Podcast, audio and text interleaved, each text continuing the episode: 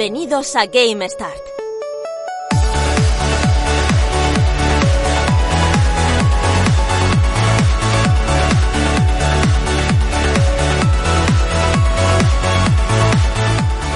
Hola, ¿qué tal amigos? ¿Cómo estáis? Bienvenidos a un programa más a Game Star. Saludos de Fran Ciudad. Bueno, esta semana volvemos y lo hacemos con actualidad, con debate, con muchas noticias, con cositas por ahí que tenemos guardadas para vosotros. ¿Qué tal? ¿Cómo estáis todos? Esperamos que hayáis pasado pues estos días muy bien, jugando mucho y dándole al puro vicio del bueno, que se entiende.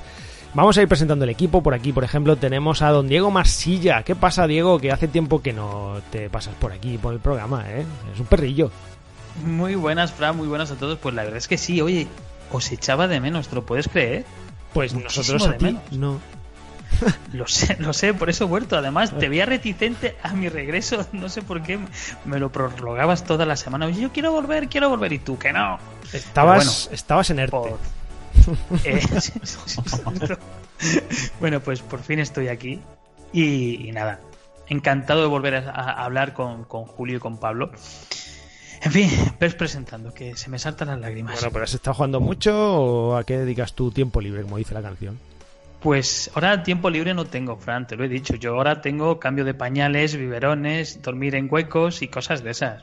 Y entonces. Algún pues juego eso- de 2DS, ¿no? Está jugando de DS, vamos, con lo que eh, dices. de, Esto de de- DS. Seguro que algún juego chorra de estos de ese de cambio de pañales y tan movido. Imagina, ¿cómo era? Imagina ser mamá. ¿cómo Imagina ser eso? mamá, sí, claro. Algo ¿Te de acuerdas eso, de sí. Imagina ser mamá? Me imagino. ¿Cuántos imagina había? Había Imagina ser mamá, Imagina ser cocinera, Imagina ser patinadora. Había muchos. Había unos cuantos, ¿eh? Había unos cuantos. Todos analizados, ¿no? Por ti. Eh, sí, no sé por qué. Ten- Tengo suerte, me tocaban todos. Me pasa igual con los Lego. Lego que sale, Lego que analizo. Bueno, también está por Me- aquí. Me profesionalizo. Vamos a pasar porque esto de los imaginas como los Cookie Mama, hay más que setas. Vamos a pasar a saludar también a Pablo Moreno, que hoy nos trae hoy doble trabajo, porque nos trae doble análisis y lo hace pues con dos juegos que luego veréis. Pablo Moreno, ¿qué tal? Muy buenas, ¿cómo estás? Pues muy buena, muy bien. Estaba pensando en los Imagina. Oye, ¿no hay ningún Imagina hacer un OnlyFans? Uf, pues Diego es especialista, o sea que seguramente. Eso es lo que se lleva hoy día, ¿no? Pues tengo, tengo que mirar, ¿eh? Tengo que mirar. Desde luego había un montón, eso sí es verdad. Claro, era Sí, mogollón. sí que había, sí. ¿Cómo, va la- ¿Cómo ha ido estos días? ¿Jugando mucho, jugando poco o qué? Pues muy bien, sí, jugando mucho, picoteando de aquí y de allá. No tengo así nada a lo que, a lo que llegue y diga voy a ponerme con esto, pero claro, mm, le juego a un montón de cosas a la vez. O sea que ahora mismo muy contento. Muy bien, también está por aquí contento seguro porque está full con su podcast Cup Mode del señor Julio Costilla, mo- señor y bestia de las redes sociales. ¿Qué tal, Julio? ¿Cómo está usted? Muy bien, Fran, después de esa intro y que hacía mucho tiempo que, que no me pasaba por aquí también, eh, estoy súper emocionado. Espero que, que se me note en el tono. Ya ves, ya ves, te veo contento, ¿no? Te, te escucho alegre. Sí, sí, no, ahora en serio la verdad es que sí, me apetecía grabar eh, con, con vosotros de nuevo y pues ahí nos hemos visto hace poco en lo que decías tú en Cop Mode y la verdad es que un auténtico placer pues el haber hecho un mini repaso a la carrera de un programa pues aunque a ti te saque los colores decirlo histórico como, como Game Star. Bueno, pues desde aquí lo recomendamos, si alguien no lo ha escuchado, ese podcast Cup Mode que hace Julio con Héctor, ¿verdad? Que, que estáis ahí, ahí a tope y, y bueno, pues nada, eh, que alguien le eche un tiento porque vale la pena. Pues nada, presentado todo el equipo, vamos al, al turrón y vamos eh, a analizar, Pablo en este caso, empezamos contigo si te parece, con un juego pues que, no sé, que llamaba la atención y que no tenía mala pinta y vamos a ver si de verdad pues ha, ha valido la pena y ha salido un gran juego como es, eh, a ver si lo digo bien, Gods Will Fall, ¿no? Sí, señor. Abajo con los dioses. Bien. Los dioses deben caer. Vale, traducido al castizo. Así que bueno, cuéntanos, ¿qué tal ha salido este juego? Gods Will Fall está desarrollado por el estudio Clever Beans, que es un estudio afincado en Manchester que igual, y no os suena mucho, pero si os digo que han desarrollado también el Wipeout Omega Collection de PS4 y el When Vikings Attack, pues igual ya vas cayendo en la cuenta.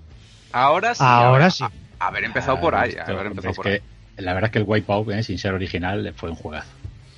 Bueno, el caso es que en la historia del juego, la humanidad siempre ha estado bajo el yugo de, de los dioses. Estos cada vez se han vuelto más y más exigentes y crueles en, su, en sus demandas sobre los humanos.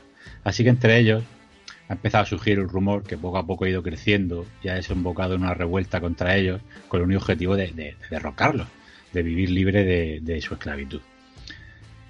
La era de los dioses es violenta y en la travesía que, los barcos de los humanos hacen hacia la isla donde están ellos ubicados, pues prácticamente naufragan todos. Solo logran sobrevivir ocho valientes guerreros que son los que llegan a la isla de Overworld, que es donde se, desarrolla el juego, ¿vale? Con esta premisa ya empezamos a jugar y tras el tutorial, que es una pequeña zona, nos sueltan en un mapa, que es la isla esta que he comentado, donde hay 10 eh, mazmorras, cada una de un dios, ¿vale? Como he dicho, el juego es un roguelite, eh, con perspectiva isométrica. Estos juegos sabéis que cada vez que juegas tienen algo distinto, van cambiando. En, este caso, no te hace, no te genera proceduralmente el, el escenario, ¿vale? La mecánica Rogue aquí está en la aleatoriedad que nos da a nuestros personajes. Cada uno de ellos es distinto, pues en fuerza, en velocidad, en el arma que lleva, la vestimenta, por supuesto, el, género, el tamaño y demás, ¿vale? Esto no lo elegimos nosotros. En cada run nos van a dar, pues, lo que nos toque. Pueden tener algunas ventajas, como, como hay algunos que se mueven mejor en el agua, otros que les afecta más y se moverán más lentos y luego tienen diferentes relaciones entre ellos, ¿no? Por ejemplo, uno puede ser amigo o pareja de, alguno de los otros. Las mazmorras siempre son iguales, pero la dificultad de cada mazmorra será también distinta en cada run. Esto quiere decir que, y lo peor es que nosotros no lo sabemos.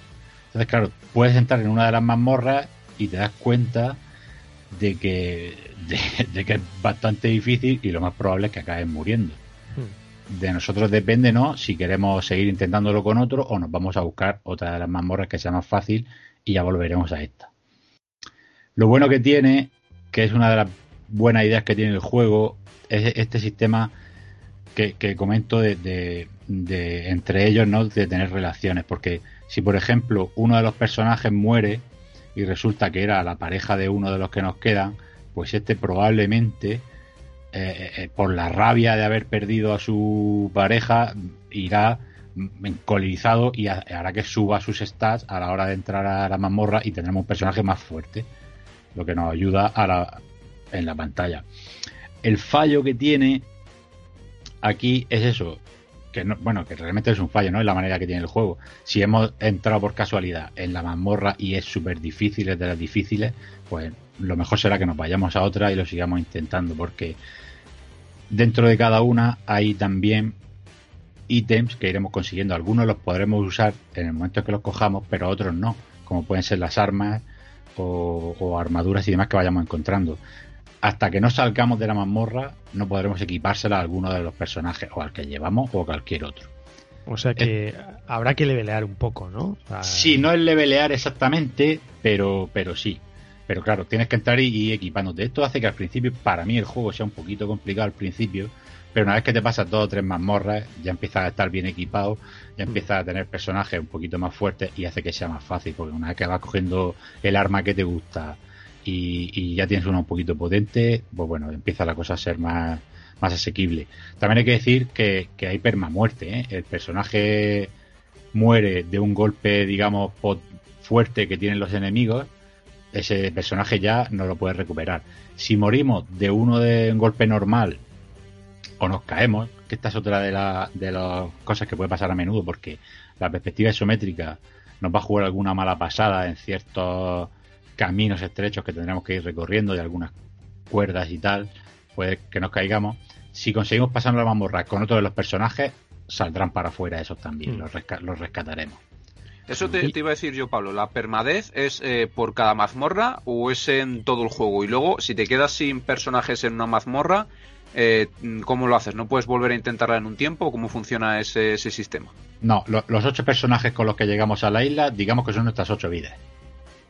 Entonces, si en una mazmorra lo perdemos, que se queda eh, capturado y la pasamos con otro personaje, lo recuperamos pero si, si ha muerto de un golpe de estos que te digo más fuerte, es permamuerte y ese ya no lo vuelves a tener.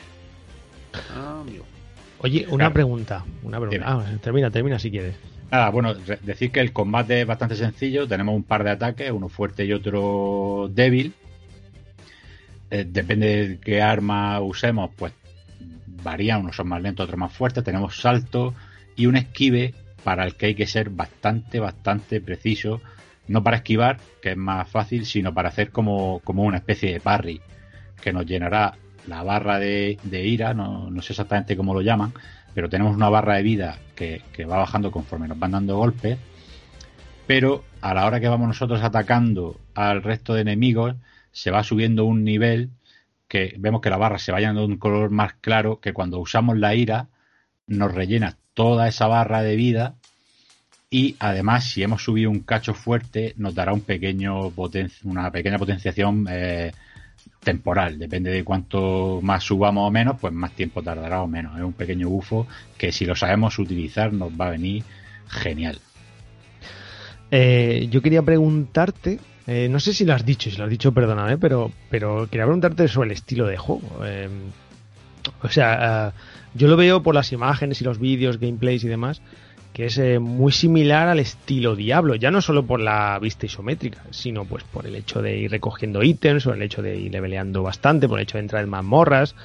No sé si tiene ese ritmo, se le asimila un poco o, cómo ves esa comparación. No, no, no, no, que va. Es mucho más, más tranquilo que Diablo, hay muchos menos enemigos y, realmente no hay tantos objetos para recoger en el escenario. ¿eh? Contaremos unos pocos, pero no muchos. Una cosa que no he dicho es que el escenario está muy bien explorarlo porque aunque es peligroso, porque evidentemente podemos morir o, podemos llegar más perjudicados al, jefe final, cuantos más esbirros matemos en el escenario, más vida le vamos quitando al jefe. O sea que cuando lleguemos al jefe tendrá menos vida que eso también nos, puede ayudar mucho. Eh, eh, no es como Diablo, y la perspectiva sí que es verdad que es la misma. Visualmente está súper chulo, deja unas imágenes muy mm. bonitas, está como, no sé si es como una especie de acuarela o no sabría decirte, pero dibujo a mano ahí, como si estuviera dibujo a mano, efectivamente está es muy bonito de ver. Las 10 mazmorras son muy variadas entre sí, hay unas más lineales, otras menos. Y, la isla central donde está todo, aparte de las 10 mazmorras, tenemos por ahí unos secretillos y tal que descubrir que están también muy, muy interesantes. El juego en sí no es largo, una vez que le coges el truquillo en tres horas o así te has hecho una run completa y, bueno, merece la pena. A mí la verdad es que me ha gustado bastante. ¿Castellano? ¿Textos o voces? Nada, las voces en un idioma inventado y, mm. y, los subtítulos y demás sí están en castellano. Y oye, para terminar, ¿algún giro en el argumento? ¿Tiene algo así que te llame o más o menos la historia normal es una excusa y ya está? No, no tiene especialmente la historia como al fin y al cabo es matar a los diez dioses y ya está, no tiene, no tiene más. La, ambientación sí es estilo celta, que creo que no lo he dicho, mm. a la hora de los personajes y demás. y vamos, eh, a mí me gustó bastante, está muy bien. Muy bien, bueno, pues eh, nada, ahí queda este Gods Will Fall, eh, este título eh, distribuido aquí en España por Coach Media y vamos ahora con otro videojuego del que Diego pues ha estado jugando estos días y que nos comente un poco qué le ha parecido, que es Summer in Mara. Querido Diego Marsilla, ¿qué te ha parecido este Summer in Mara? ¿Diferente a lo que tú normalmente juegas? O bueno, muy acorde a lo que en estos tiempos te toca, que es estar en familia con los chavales, los niños. Pues un poco todo, sí es cierto que es diferente a los juegos que yo suelo jugar normalmente, pero siempre es de agradecer probar algo nuevo, sobre todo cuando viene de un estudio español, como es este caso. Digamos que Samir Mara es un juego que ya es conocido, es un juego que salió en verano para Nintendo Switch y que ahora pues lo hace pues, para PlayStation 4 y PC. Un juego que, como he dicho, es de un estudio español, se llama Chivik y en el que comenzaremos con una pequeña Koa que vive con Yaya Haku, que es su abuela adoptiva, y en los primeros momentos del juego, pues eh, que también nos van a servir como, tutorial, pues nos va a enseñar un poco cómo funciona el juego, es decir, al cultivar, a crear mm, herramientas, para ello necesitaremos pues extraer materiales eh, que vamos a encontrar a lo largo de la isla y descubrir pues unos nuevos personajes en los que tendremos que intercambiar pues objetos y todo eso pues para ir avanzando eh, en la aventura. Y como te estoy diciendo, pues imaginarás que es un juego pues que mezcla todo, es decir, tenemos exploración, cultivo y crafting. Eso de crear, pues no sé, como un Animal Crossing, ¿no? poder modelar un poco nuestro entorno, nuestro gusto.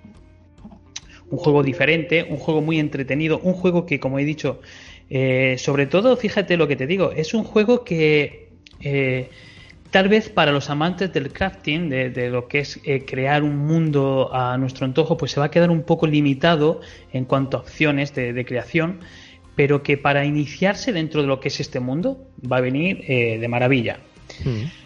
Así que como imagináis, pues vamos a tener eso, vamos a tener que cosechar, pues vamos a tener que crear y recorrer un mundo, porque Mara no es una, isla, es un archipiélago de islas y en ellas pues vamos a tener que hacer diferentes acciones. Muchas de ellas sí es cierto que se van a tornar un poco repetitivas, ya que la mayoría de las veces pues tendremos que ir y volver a nuestra isla pues para crear cierto objeto o cultivar cierto elemento. Con lo cual puede ser que si dedicamos muchas horas seguidas al juego, porque es un juego bastante largo, eh, pues se nos haga repetitivo. Si lo hacemos de una forma pausada, es decir, vamos espaciando las horas de juego, es muy entretenido, pues sobre todo porque tiene una línea de dibujo muy buena. De, los diálogos, los personajes me recuerdan mucho al estudio Ghibli. No sé si. Iba a decírtelo ahora, estaba viendo los vídeos y digo, macho, esto es Ghibli total. Sí, sí, pues eh, los personajes, cómo están recreados, incluso el entorno. El diseño eh, artístico está muy bien, sí. Es muy bueno. Con lo cual, pues visualmente es muy llamativo, sobre todo si hay niños en casa. Además es una aventura muy light, con lo cual eh, se puede disfrutar en familia. Es un juego que, como he dicho, mezcla todo, pero se queda muy limitado. Es decir, creo que quiere abarcar muchísimas cosas, quiere tener muchísimas opciones para el jugador, pero que puede que la limitación tal vez de recursos que ha tenido el estudio, porque digamos que este juego pues ha dependido un poco de la aportación eh, que iba dando la gente para, su creación, pues puede ser que por esas limitaciones no haya podido mm, aportar todo lo que, lo que el estudio, los desarrolladores querían. Pero lo que aporta lo hace bien. Cumple perfectamente con, con su cometido. Sí es cierto que algunos diálogos con los personajes o con la mayoría de los personajes son muy toscos, son, son muy limitados, se limitan simplemente a darnos una orden y si queremos volver pues mm, a investigar porque se nos ha olvidado que tenemos una lista de misiones que podemos observar, el volver a hablar con ese personaje eh, sería muy tajante, es decir, nos diría una sola frase de oye, tráeme tal o, o dame esto que te he pedido y ya está. Entonces ahí se queda un poquito justo. Estaría bien poder interactuar un poco más con los NPCs que te vas encontrando a lo largo del mundo de Summer y Mara. En cuanto, como ya te estoy diciendo, en cuanto al apartado técnico, es muy bueno. La banda sonora es una banda sonora de estas que te gustan a ti, Fran, de estas mm. agradables que te transportan a ese mundo eh, de fantasía que han creído, que han creado, perdón, y, que te ayuda, pues quieras que no, a desconectar. Sobre todo de juegos muchas veces de estos más densos en los que solemos estar muy metidos, con música muy estridente, pues aquí al contrario, es una música relajante, te va acompañando a lo largo de la aventura y hace que sea fácil. Es un juego fácil y tranquilo. En el juego será importante la creación, no solamente de objetos, pues para poder interactuar, sino también el hecho de cocinar es algo que, me ha llamado bastante la atención. No es ah, nada nuevo, no es nada nuevo, pero tendremos que cocinar y alimentarnos a lo largo de la aventura, ya que no nos podremos quedar sin energía. Una forma de morir es esa, es decir, que, que Koa se quede sin energía y al final, pues por falta de alimento, mueres. que si no comes, mueres, está claro. Evidentemente, pues aquí necesita cocinar estos ingredientes que tenemos que cultivar. Como ya he dicho, pues no importa dónde estemos dentro de, este archipiélago, sino tendremos que volver a nuestra isla, volver a cultivar, encontraremos recetas pues para hacer guisos, prepararlos que podremos vender para obtener dinero, para comprar recursos o materiales. En fin, el juego tiene muchísimas opciones, como te he dicho, es un juego muy entretenido, pues sobre todo para gente que se está iniciando dentro de este mundo de, lo que es creación, de, cultivar, de aprovechar los recursos que el juego te da y de crafteo, aunque ya como he dicho, limitado. Es decir, no vamos a poder hacer como hacemos, como he dicho, un Animal Crossing, el crear nuestro mundo a nuestro antojo. Esto estará más bien limitado, pues no sé, a crear nuestras granjas, cultivar nuestros ingredientes y poco más, ir a pesca. Pero para iniciarse dentro de lo que es este mundo de juegos va muy bien. Es decir, saber sacarle ese juego o exprimir un juego dentro de estas posibilidades va muy bien. Si alguien que dice, oye, no sé si un Animal Crossing o tal me gustaría, o un Minecraft, no sé yo si. Pues empezar con juegos como este, como este Summer in Mara, pues te ayudará mucho a ver qué posibilidades tiene dentro de este género, si te puede gustar más o menos. Está claro que no es el mismo género, no son los mismos juegos, pero como he dicho, para iniciarse dentro de este mundo, Summer Mara es un juego muy entretenido El apartado visual es adorable, es un juego muy tierno. Como he dicho, me recuerdan muchísimo a los personajes del de, estudio Ghibli. Quien no conoce el estudio Ghibli? Y, y, es una auténtica joya para empezar. Tiene sus limitaciones, como he dicho, porque las tiene. Es un juego que quiere aportar mucho, pero que se queda en tierra de nadie. Pero para empezar dentro de este mundo, chapo, Fran, yo a ti te lo se recomiendo. Le ve como mm. muy, como muy respetuoso y muy cariñoso con la naturaleza, ¿no? Sí, sí, además que, trata de eso, porque digamos que eh, los enemigos eh, lo que quieren es explotar los recursos de, Mara, es decir, eh, tú tienes que evitar que una asociación, por así decirlo, pues explote de mala forma los recursos que tiene Mara. Mara, como he dicho, es un archipiélago lleno de, vegetación, lleno de animales, y es un lugar maravilloso para estar. Y hay un grupo que no, que quiere explotar eso de una forma mm, poco ecológica, vamos a decirlo. Y Coa, pues evidentemente, pues tiene que evitarlo. Juego muy recomendado, Franz. Yo sobre todo a ti te lo recomiendo. Yo sé que este tipo de juegos a ti te gusta. Y, para todo aquel que se quiere iniciar dentro de un mundo en el que la exploración, el cultivo y explotar tú mismo los recursos que te da o las herramientas que te da el juego, es un juego perfecto. Bueno, muy bien. Pues yo, yo un apuntillo. Lo que te iba a decir, eh, Diego, es que además es de PlayStation Talents, ¿no? O sea, quiero decir que, además de esa financiación limitada, tiene como verdadero mérito, a pesar de lo que dices tú, que sea un poco reiterativo, pero que todo lo que hace bien se supone que es de gente más que no tiene como mucha experiencia en el, en el mundo del videojuego, que es de PlayStation Talents, que supone que son estudios que acaban de nacer de gente sin mucha experiencia. Exactamente, ya eh, tuvieron otro título que fue Dayland, y este es su segundo título, es decir, es el segundo título que aportan al mundo del videojuego, por así decirlo, no tiene mucha experiencia, pero sí se ve eh, las ideas que puede llegar a tener este estudio. Yo me imagino a los creadores de este juego con muchas más herramientas de creación y yo creo que llegarían muy lejos. ¿eh? Es decir, solamente con ver el apartado visual, las ideas que tiene, yo creo que, que podrían aportar muchísimo. Eh, si es que lo que tiene es PlayStation Talents precisamente es eso, ¿no? Que, se le da la oportunidad a estudios pues eh, más pequeños de hacer pues cosas eh, pues muy humildes y que quizás pues de ahí no sé salgan cosas luego más interesantes. Es como una cantera en, un equipo de fútbol, el símil, vamos. O sea, quién sabe si algún día saldrá un, un super hiper mega, mega jugador y aquí pues tenemos un, un estudio promesa. Bueno, lo veremos, Diego. ¿Algo más? Eh, no, es decir, a todo, como ya he dicho, a todo usuario que, quiera pasarse por Samer y Mara, sé que no le va a decepcionar. Es decir, tiene que saber qué se va a encontrar. Mm, no, es un Animal Crossing, ni mucho menos, ni un Minecraft, ni, nada de eso, pero es un juego muy entretenido que si te gusta este tipo de, juegos, y sobre todo eh, son juegos, como he dicho, muy familiares para si tienes niños, para que se inicien dentro de lo que es este mundo de, de saber gestionar recursos, que al final es lo que se trata, es un juego muy bueno. Y como he dicho, hay que apoyar eh, los estudios españoles y este puede que dé mucho que hablar en un futuro. Pues ya veis que PlayStation Talents está dando bastantes jueguicos y otro jueguico que tenemos por aquí es Waves Out, ah, en el que Pablo pues le ha echado le ha echado también sus horas y lo ha disfrutado o no, ahora no lo va a comentar, pero vamos a ver esa reseña de, de Waves Out, otro de PlayStation Talents, Pablo. Pues sí, es otro que, nace bajo el paraguas de Sony. Eh, se nota, bueno, está por supuesto a otra escala muchísimo más pequeña que esa Mara, no tiene nada que ver. El juego es bastante sencillo. Tenemos tres modos de juego que prácticamente son, son lo mismo, ¿no? El, típico para jugar nosotros solos, un uno contra uno y, un, y modo supervivencia, ¿vale? En el juego es, una, es como un juego de puzzles, llevamos una, una especie de criatura imán que atrae unas bolas que hay por pantalla, ¿vale? Tenemos una mm, energía que, que, se, se, gasta, ¿no? Al dar al botón, esa energía va bajando, pero las bolas que hay en pantalla vienen hacia nosotros, hasta cierto punto, ciertas áreas, no, no todas, claro.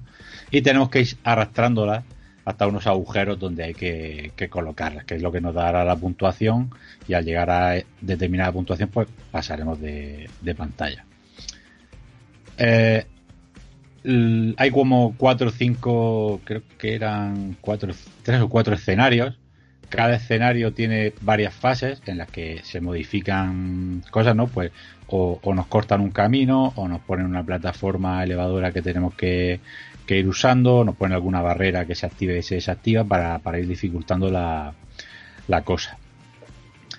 Eh, realmente no tiene mucho más. Mm, es pequeño, es muy cortito y, y se basa en eso. Es bastante difícil, ¿eh? A mí me algunas fases me han costado bastante pasármelas porque pues, la energía esta que te digo de traer las bolas se acaba enseguida. Hay algunos ítems en pantalla que nos, nos permiten mejorar esta energía y algunas otras cosas que podemos usar como, como unos electroimanes grandes que nos hacen desplazar todas las bolas de la pantalla para un sitio para otro.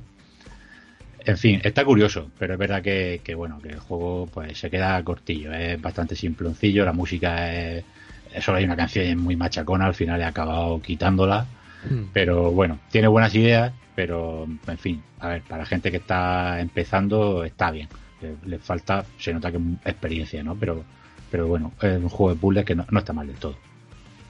Muy bien, pues ahora vamos a terminar ya con este ciclo y ronda de reseñas y análisis con Javi Sánchez, que está por aquí calentando en banda, y vamos a hacer el análisis de Empire of Sin.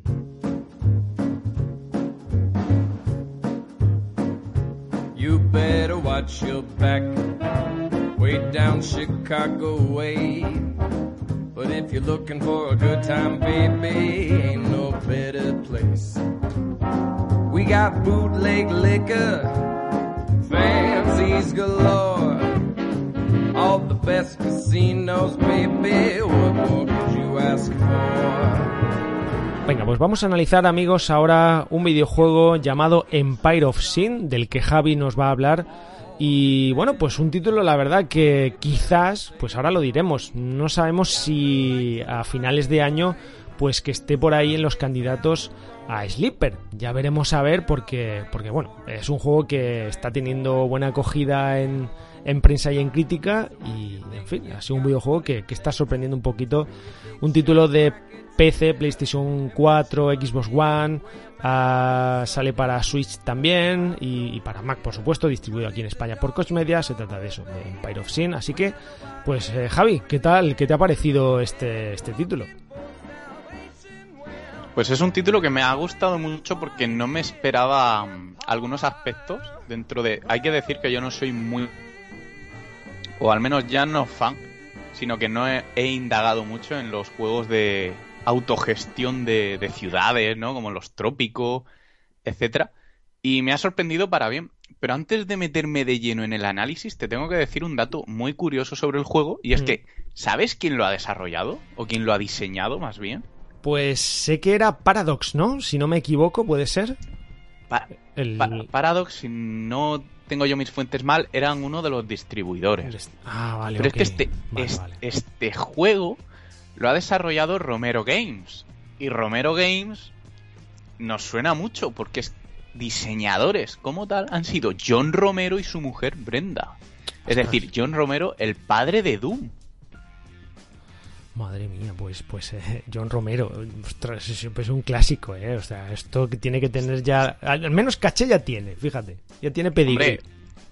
claro, sí, sí, tiene un pedigrí brutal, por eso eh, me sorprendió muchísimo ese cambio de dirección dentro de pues lo que este hombre nos ha influenciado, ¿no? Y sobre todo el calado tan, tan bonito que tiene en el mundillo de los videojuegos y, y que es un personaje bastante querido. Ya ves, sí, sí. Pues Empire of Sin nos plantea comandar a todo un grupo de maleantes. Nos dejamos los demonios de Doom. Y nos sitúa en los felices años 20, durante el periodo de la tan popular Ley Seca en Chicago. Un juego denso de gestión de barrios, recursos y roles, acompañado de una acción estratégica por turnos al más puro estilo XCOM. Es que a ti, Frank, yo sé que es que XCOM te gustaría, así que... Ya me has hecho ponerme las orejas así para arriba, como los perrillos, cuando los llamas, porque a mí cada vez que alguien dice XCOM, buah, me, llama la atención. ¿eh? Totalmente. Y no es para menos. Nuestro primer paso será elegir qué líder mafioso queremos encarnar, habiendo ni más ni menos que 14 facciones.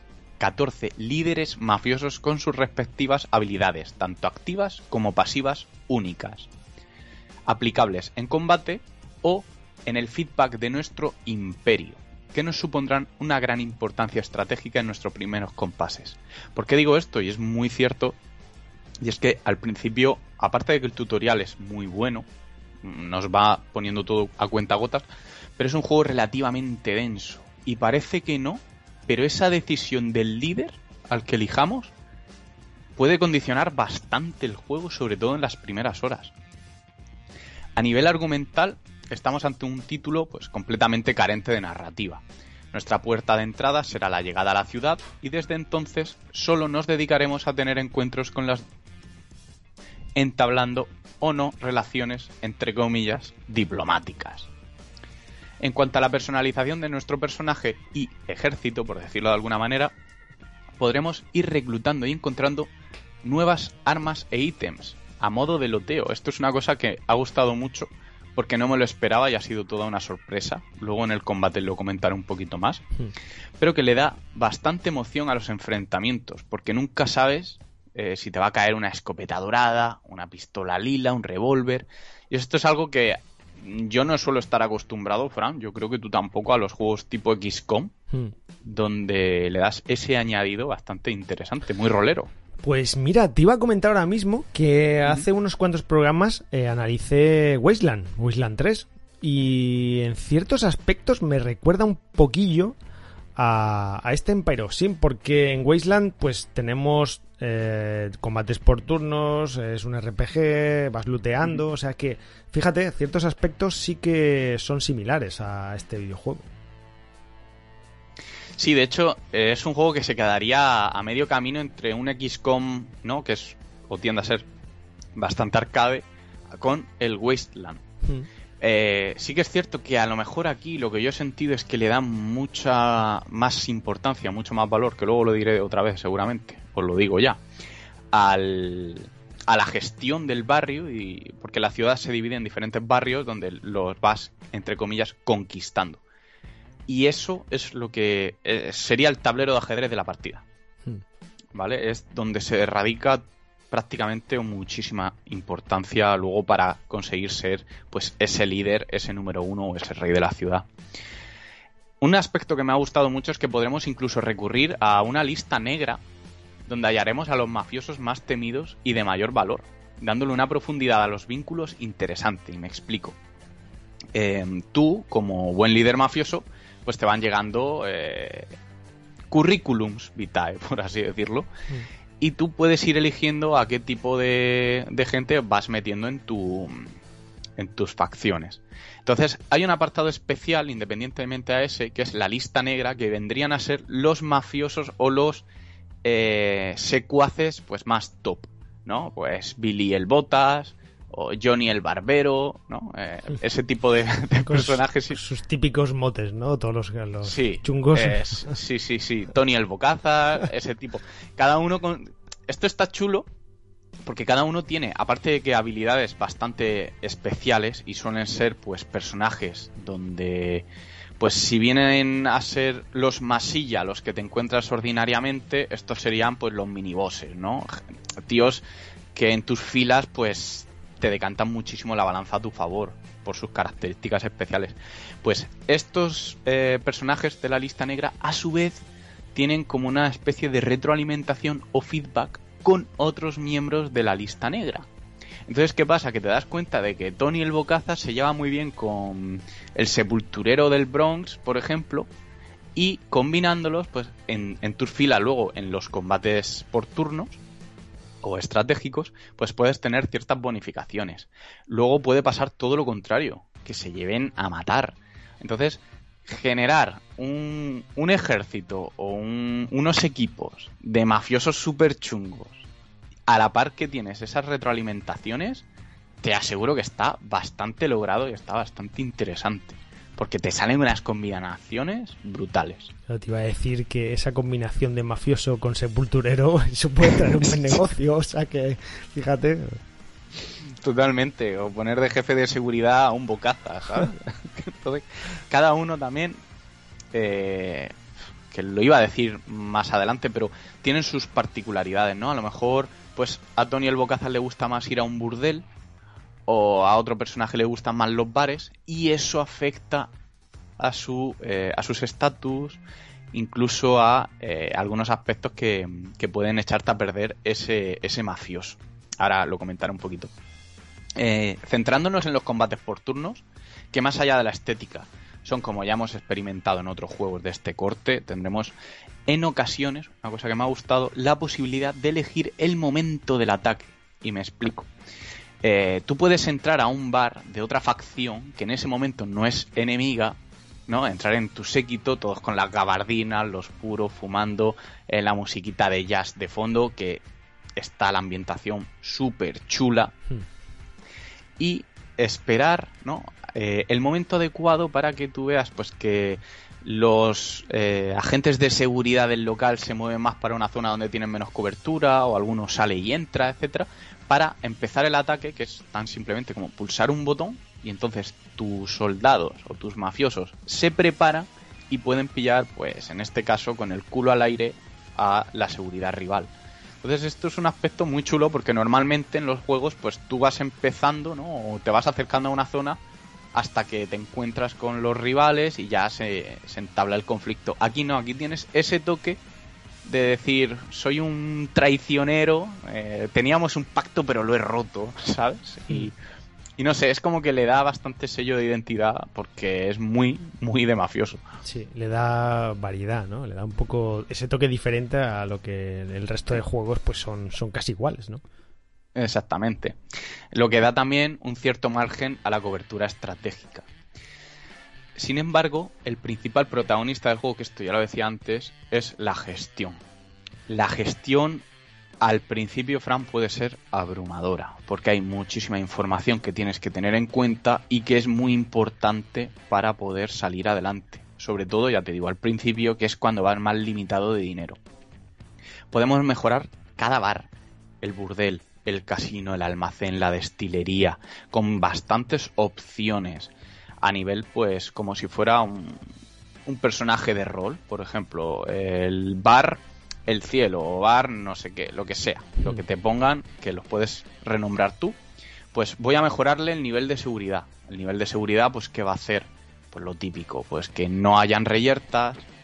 La calidad del alcohol, pues que va a hacer que haya mejor alcohol, y saques más beneficio, el boca a boca para que la gente pues vaya más, lo pongas de moda y la gente acuda, el ambiente para que se vea como más lujoso, todo eso tiene una repercusión y una importancia, porque con todas estas particularidades están en continua convergencia, que esto es una cosa que a mí me ha encantado, con no solo las demás facciones, al ver que les rivalizas en cuanto a la venta de alcohol, sino con nuestros soldados. Si tienes un burdel eh, muy, muy, muy top, pues tus mafiosos se van a entretener allí bastante más. Y eso puede ser bueno, puede ser malo, porque pueden bajar la guardia.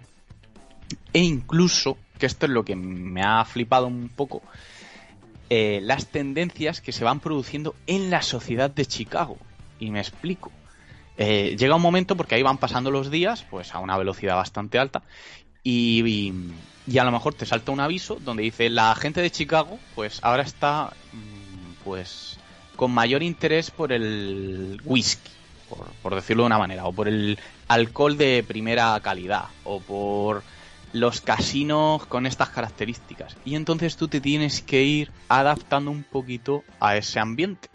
Y eso es algo que probablemente no sea algo nuevo en juegos como Trópico etcétera pero yo esto que es la primera vez que lo he descubierto me ha encantado. Entonces tienes la posibilidad de mejorar o de cambiar esos parámetros e ir sacando tajada, porque si no te vas quedando atrás. Es como que eh, también se vuelve una carrera mm, de los negocios esto, no es simplemente entro, mato, liquido la facción rival, me enemisto, hago un pacto con ellos, yo les doy dos mil dólares y ellos me ponen seguridad, o me venden alcohol, o les vendo yo alcohol a ellos. No sé, tiene una profundidad bastante interesante, que ya te digo, a, priori es bastante, al menos para un novatillo como yo en estos juegos, puede ser bastante abrumador y complicado de, salir adelante y no entrar en, la bancarrota, Fran. Mm, sí, sí.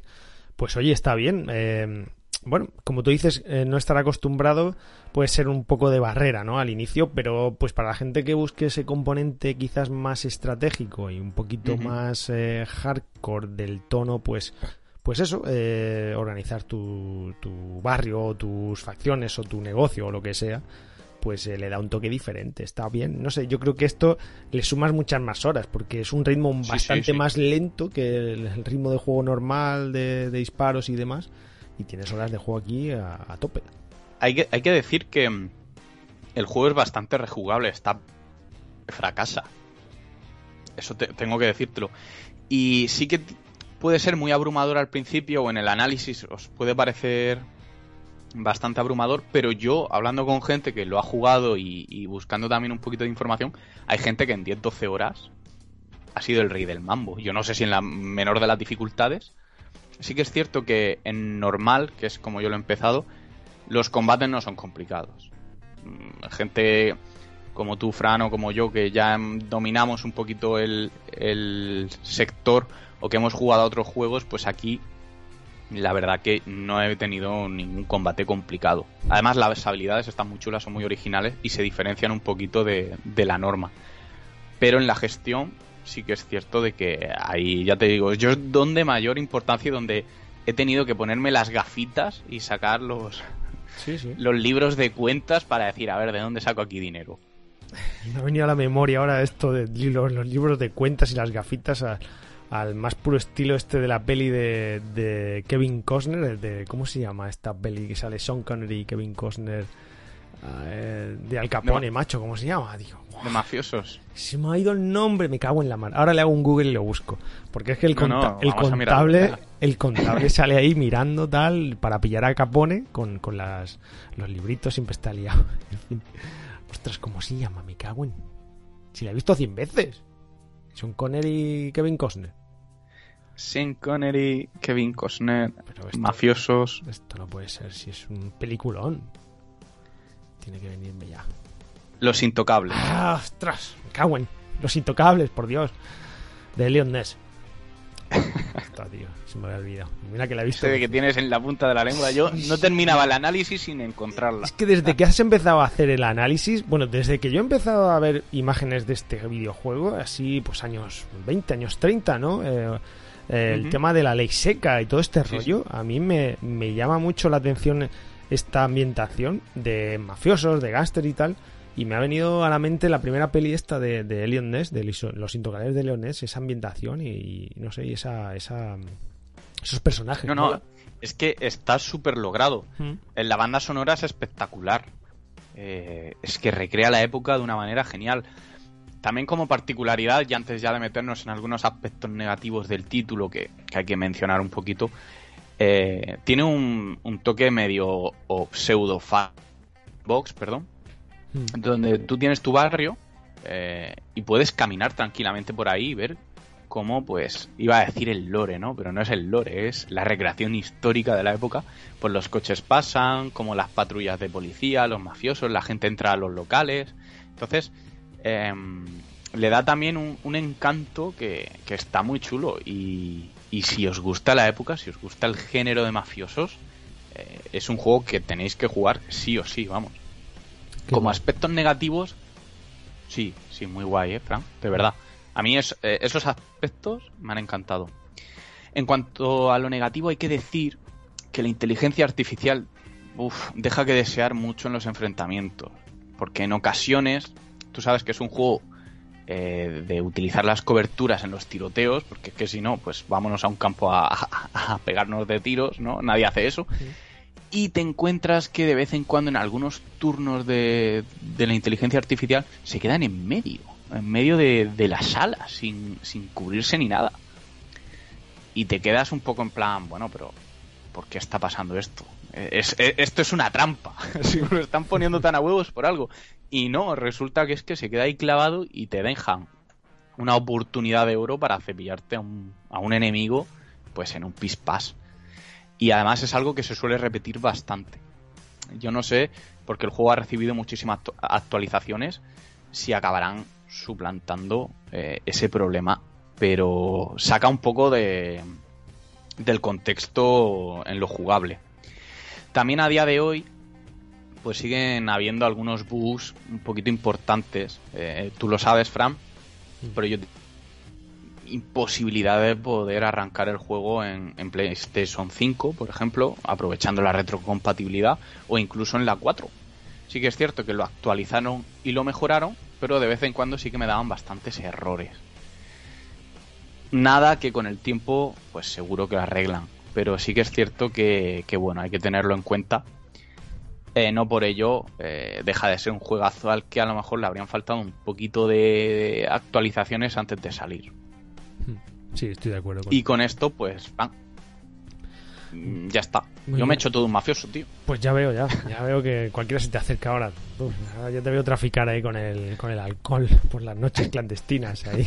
Como Homer. No, bueno. Con, con Hay toques de queda, ¿eh? Oye, pues ojo, mm, algo se parece. el varón de la birra. Vaya tela. Bueno, pues nada, si no tienes nada más que comentar, eh, cerramos. Eh, pero sí. Nada. Pues nada, un chulo de mafiosos con una ambientación espectacular.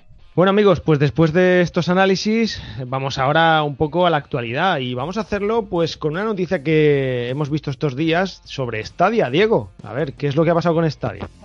Pues eso es, ¿qué pasa con Stadia? Todo el mundo se lo pregunta. Es decir, Stadia, acordaros todos que nació como un proyecto de futuro por allá de 2019, en el que todos veíamos un poco reflejados que cuál podría ser el camino que, que llevaría pues el mundo del videojuego en streaming. Y parece que la burbuja, no sé si decirlo así, se está desinflando y es que eh, Stadia pues ha anunciado o se ha comunicado el cierre de, de dos de sus estudios. Eso sí, abre la puerta a otros estudios externos, pero cierra los suyos, con lo cual parece que el tema no pinta muy bien para Stadia y, y como he dicho, el futuro del mundo streaming. No sé vosotros cómo lo veis, pero la cosa parece que, que ahí ¿Lo está. habéis probado No pinta alguna bien. vez, Stadia, vosotros?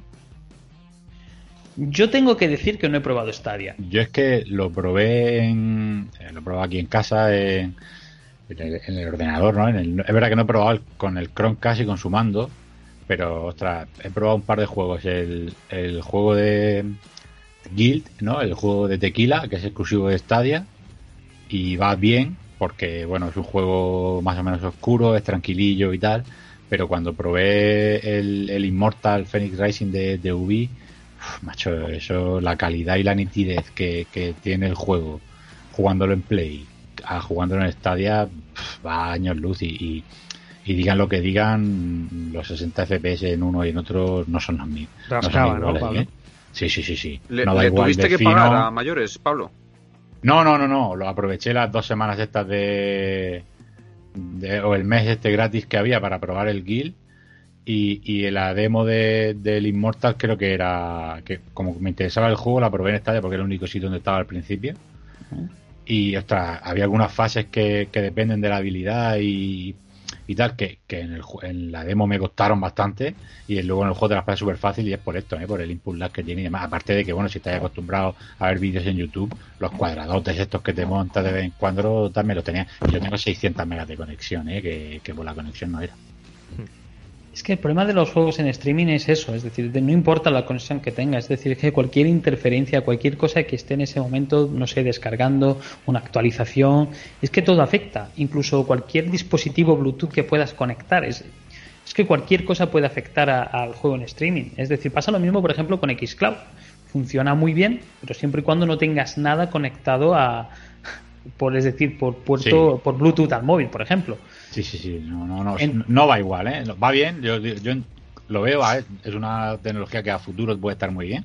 Sí. Y, y para si te pilla, yo qué sé, ahora con el 5G y tal, en el tren o lo que sea, con buena cobertura y tal, pues en una pantalla pequeña y tal, genial. Está, pero para jugar en el salón de tu casa, como, como un PC o la consola, vamos. No, nada, nada. Es que Yo- nada. es- Yo es lo que digo, que es una tecnología que, que el error que yo creo que ha cometido Google es eh, an- anticiparlo en cuanto al tiempo y, y orientarlo como una plataforma principal y no como un accesorio, porque es lo que decías tú. Yo creo que sí que tiene mucho sentido implementarlo con el Xcloud de Microsoft como apoyo a esa eh, o bien PC o bien consola de, de sobremesa como es Xbox, pero depender de ese sistema de streaming eh, como arma principal de, consola me parece un error. Yo creo que todavía es eso, que falta como tecnología de, input lag o de, o conexiones más rápidas para, para poder sacar provecho como se merece.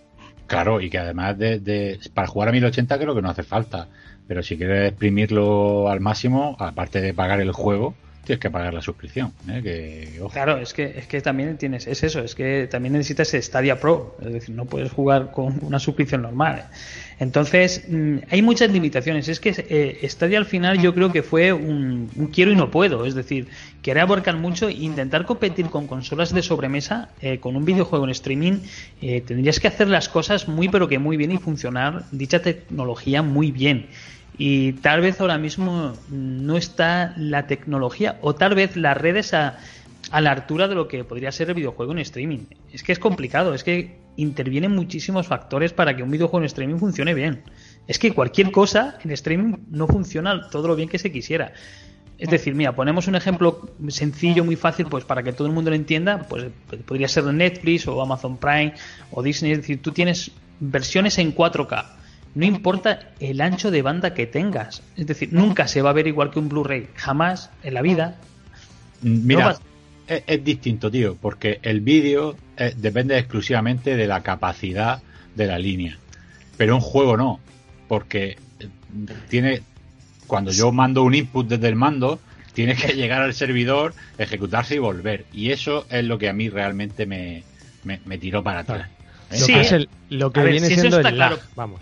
Claro, exactamente. Pero yo me vengo a referir en cuanto a calidad. Es decir, si en un vídeo que no hay limitación, que no tú no vas a interactuar con un vídeo, más allá de darle al play o a la pausa, no vas o para adelante o para atrás, no vas a interactuar más con él. Y muchas veces, aunque tengas un ancho de banda grandísimo, 600 megas, 1000 megas, la calidad no es la que se quisieras por muy bien que se vea, pues imagínate cuando tú tienes que interactuar, como dice Pablo, cuando tú tienes que jugar, cuando tiene que obedecer un orden que tú das desde un mando, es que son muchísimas cosas. Es que ya no solamente la calidad de imagen que te baje, sino también el input lag que te encuentres al final. Pero mira, es que ya no solo eso, eh, es que fijaos, nadie sabe nada de Stadia. O sea, no hemos sabido mm, casi nada durante todos estos meses y tiempo desde que salió. Nada más que un poquito al principio. Es que ni se le ha dado eco, ni tampoco ellos mismos lo han anunciado como se debe, ni han hecho una buena campaña de publicidad. Es que nada. Ni en medios más, digamos, profesionales y hardcore, ni más amateurs, ni nada. Es que tampoco se han dado eh, ni ruedas de prensa, ni notas de prensa, ni material, nada. O sea, es que o te suscribes o no lo puedes ni saber. Todos los que lo han probado salían bastante pues eh, de, pensamientos negativos porque, porque no les había gustado. Y claro, eso genera un boca a oreja pues que a la comunidad le afecta. Yo creo que Stadia empezó mal porque no ha sabido trasladar su idea. Porque muchas veces eh, le preguntas a, gente, ya no de la calle, sino a jugones, les preguntas, oye, ¿esto de Stadia a ti te interesa? Y dices, ¿esto de qué? ¿Stadia qué? No lo conocen y Stadia es, es una pena porque viene, joder, de, qué compañía viene? Vamos, o sea, que, no es que estemos hablando aquí de cuatro mataos que se ponen a crear una plataforma, no, no, es que... ¿Y, no crees que ha sido a propósito? Porque es lo que decías tú, que los dos, tres primeros meses de la gente un poco del medio más especializado, que sí que estaba más en boca de, todos, eh, tuvo como unas opiniones muy negativas y a lo mejor eh, Google lo ha dejado morir un poco relativamente, en el sentido de, han visto que se han precipitado o que no tenían la infraestructura suficiente para poder llevar todo a cabo y han dicho, pues mira, no, no metemos mucha más inversión, lo dejamos morir pero que tampoco se note mucho y aquí no ha pasado nada en un año y medio. Y es un poco como que lo, que ha sido. También es que han tenido los pobres mala suerte, porque una de, de las ofertas que, que hubo, que era la leche, es que te comprabas el, eh, el Cyberpunk en, en Stadia y te, mandaba, y te mandaban el Stadia Pro y el mando, ¿sabes? Lo que te voy a decir, que valía más el, el, paquete que el juego, pero encima mira con qué juego han venido a hacerle. Yo, de todas maneras, fíjate, eso que decías es, es, cierto y eso que comentas tú, Julio, es que yo creo que reflexionando un poco también se choca con otro sistema que, bueno, que ahí no hay competidor ahora mismo, ¿eh? que es el Game Pass, el de Microsoft. Es que da igual, al final son sistemas digitales, al final son sistemas en la nube, llámalo como quieras, pero estás compitiendo con, contra él, porque quizás que con PlayStation, bueno, y con Nintendo eso eh, juega en otra liga, no, eh, en 20 ligas diferentes, pero con PlayStation pues es un formato también más físico y aunque tiene versión digital, pero bueno, que sobre todo la, la apuesta eh, digital va con Microsoft y Microsoft lo está petando con su Game Pass. Meterse a competir contra eso es que también estamos viendo como como Amazon con sus con sus juegos gratis y demás, pues también está metiendo el, hocico ahí en, Yo es en que el plato. más Entonces, que con Game Pass es con el servicio de Xcloud, que sí es cierto que está dentro del propio Game Pass, pero es que yo creo que, que Stadia no nació para, para competir, sino pero para bueno, intentar dime qué suplantar. juegos, qué juegos tiene. Salvo el que ha dicho que a saber cuánta pasta le habrán pagado. Tequila es que lo tiene exclusivo ahí, ¿no? Pablo en Stadia. Sí, sí, sí, el Guild está ahí. No sale de en- ahí. En ningún sitio más. ¿Me Ya puedes está. decir tres, solo tres, eh? Solo tres. ¿Juegos exclusivos de Stadia? ¿Buenos? Pues ahora mismo no, no. ¿no? que De hecho, lo que estaba, de hecho, lo que estaban se, se han cerrado, se han cancelado, o sea que. Claro, es que ni estudios fair party, Pero yo ahora- ni third fíjate, party, nada. Pero fíjate, yo ahora mismo estoy pensando eh, en la gente que apostó por Stadia. Eh, ¿Qué cara se le habrá quedado con un año? Es decir, es que si hablamos muchas veces, por ejemplo, de Wii U, eh, del fracaso que fue Wii U o, o el fracaso de PlayStation Vita, eh, en cuanto a que no sacaron títulos o Eh, con apostó, Vita, la mejor consola. Estoy totalmente de acuerdo contigo, Pablo. Madre mía, si supieras, si supieras lo que a mí me llamaba la atención Stadia, que aquí en este mismo programa dije que me iba a suscribir, a mí me llamaba mucho la atención. Y cuando salió aquel rumor y aquellas historias de OnLive, ¿os acordáis de aquella Sí, plataforma? sí, sí, sí. Pero OnLive fue. Pero es que la fui comp- súper Fue la que. Exactamente, es que OnLive, es decir, eh, fue el precursor de lo que de lo que es hoy en día Stadia y es decir, OnLive murió ya por los problemas que tenía. El problema es que online lo compró Sony, que tiene su PlayStation Now. Exactamente. Microsoft ya tiene el suyo. Este, como no sea que lo compre eh, ahora Nintendo, que, ha- que va a actualizar el Windows 98 servidores que tenía. ¿Te imaginas? ¿Te imaginas? Oye, pues mira. De Pero- todas pero- maneras, Era También, perdona, Fran, se han quedado sin, sin margen de maniobra, porque es lo que te decía yo, es eh, como es eh, su único servicio y es una forma de orientarlo tan principal que otros servicios tienen auxiliar, porque es eso, Microsoft tiene el X, el X Cloud.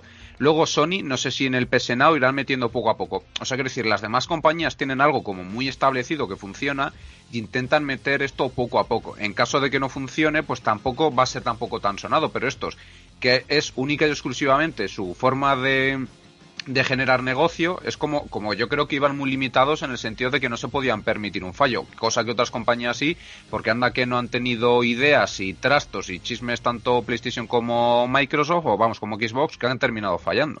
A ver, yo una os hago una pregunta. ¿Creéis que el precio de Stadia ha podido influir en su fracaso? Es decir, vamos a salvarla esas, como decía la compañía, de que no tienes que gastarte el dinero en el hardware, pero el precio de Stadia para no tener un hardware ahí, es decir, no tener que comprar una consola para ponerla. pero si es que es lo que dice Pablo. El si es precio que no lo veis Te alto. suscribes y se juega mal. Si al final te cueste 10 euros, te cueste No, y, 500. y que tienes que comprar los juegos a mayores. Claro. O sea, no es un servicio de como Netflix que tú con Netflix tienes todo, ¿no? Es que con esto tienes que pagar una suscripción y luego a mayor los juegos. O sea, si Eso quieres jugar es, al Immortal eso Phoenix es. Racing tienes que pagar otros 70 euros. Es en plan, como Es que no tiene mucho es- sentido es, tampoco. lo que estoy. exactamente, Lo que es decía Fran, tienes el Game Pass que por esos 12 o 15 al mes tienes un porrón de juegos. Claro, es Y lo que encima los tienes online también, muchos de ellos. Entonces estoy de acuerdo, ¿no? En que el precio también ha podido influir. Sí, sí, totalmente, totalmente. Sí, sí, hombre, para mí el precio no es lo primordial, pero lo que pasa es que no tiene otras opciones mejores, pero sobre todo es que no, no tiene la calidad que, que, que yo exijo, vamos, o que yo quiero.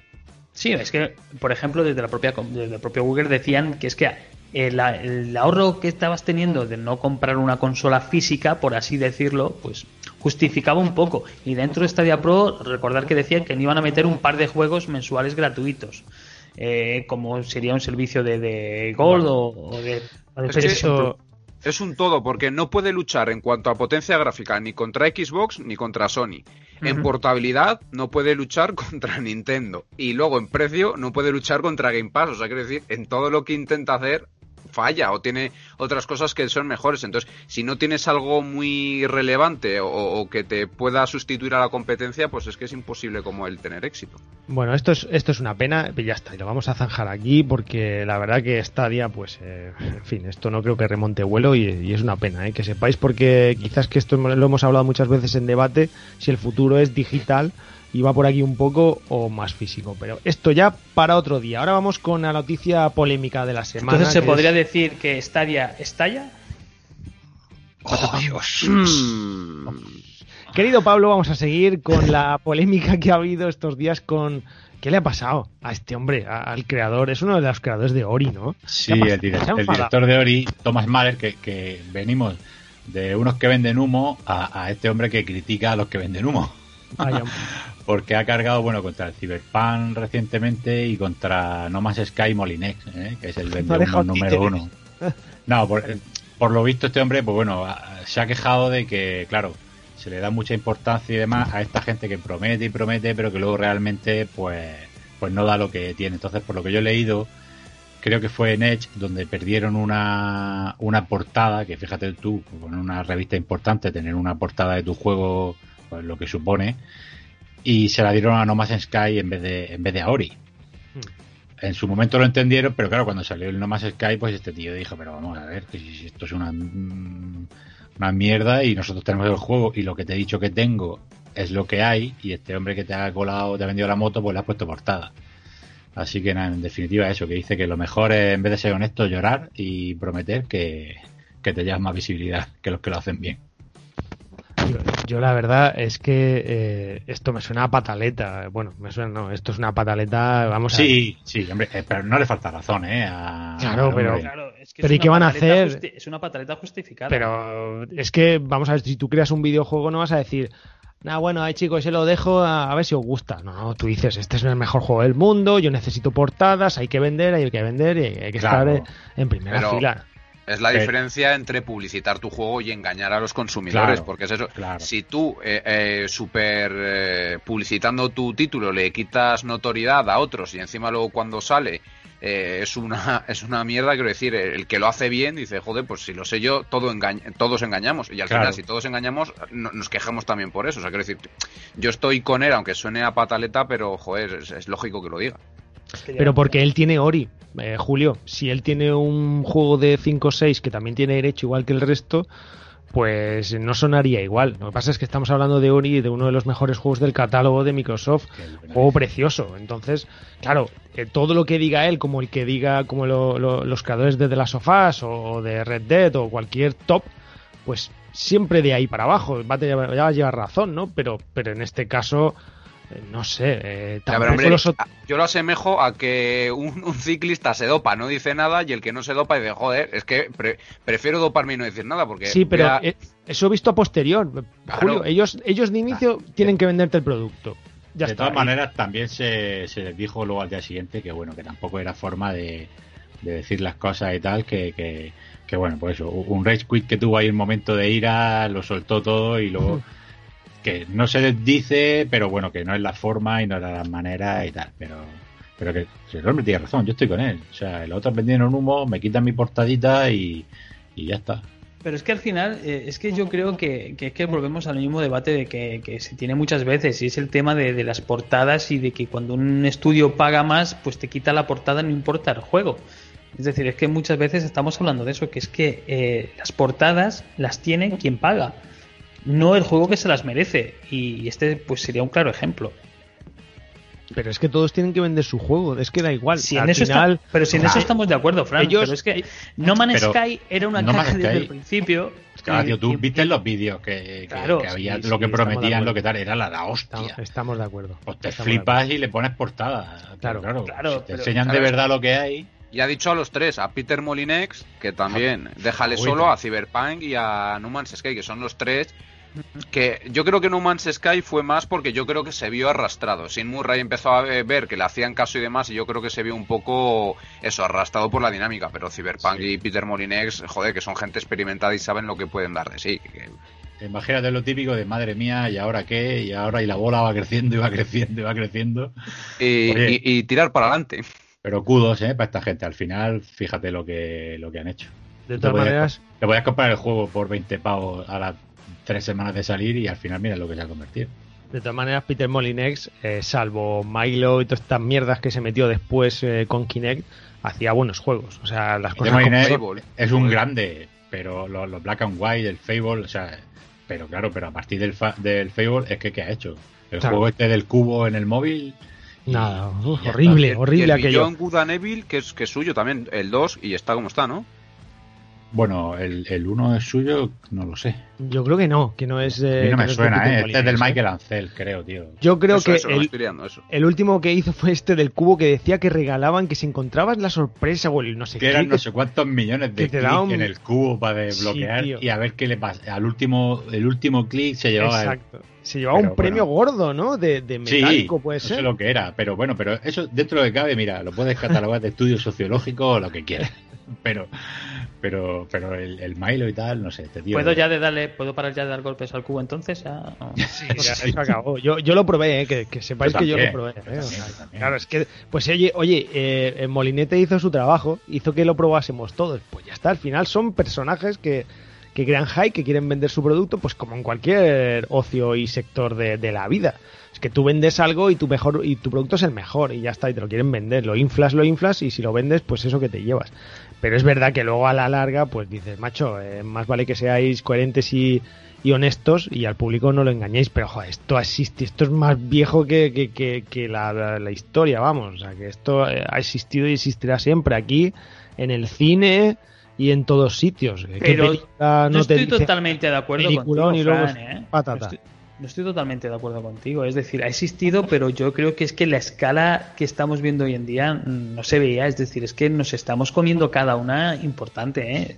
Hablo como consumidor y cuidado que no muchas veces nos las están colando, pero dobladas. ¿eh? Sí, porque ya luego a menor escala, Watch Dogs con lo del E3, de Division, o sea, quiero decir, luego hay muchos juegos que han prometido mucho más en lo visual y luego, pues... Para, pero eso es de un grade normal y, y el que. Pero es que no debería ser normal. Claro, Es pero que una cosa, una cosa que decir. Diego. eh, Gente, gente un poco, digamos, menos metida en el mundillo, vale.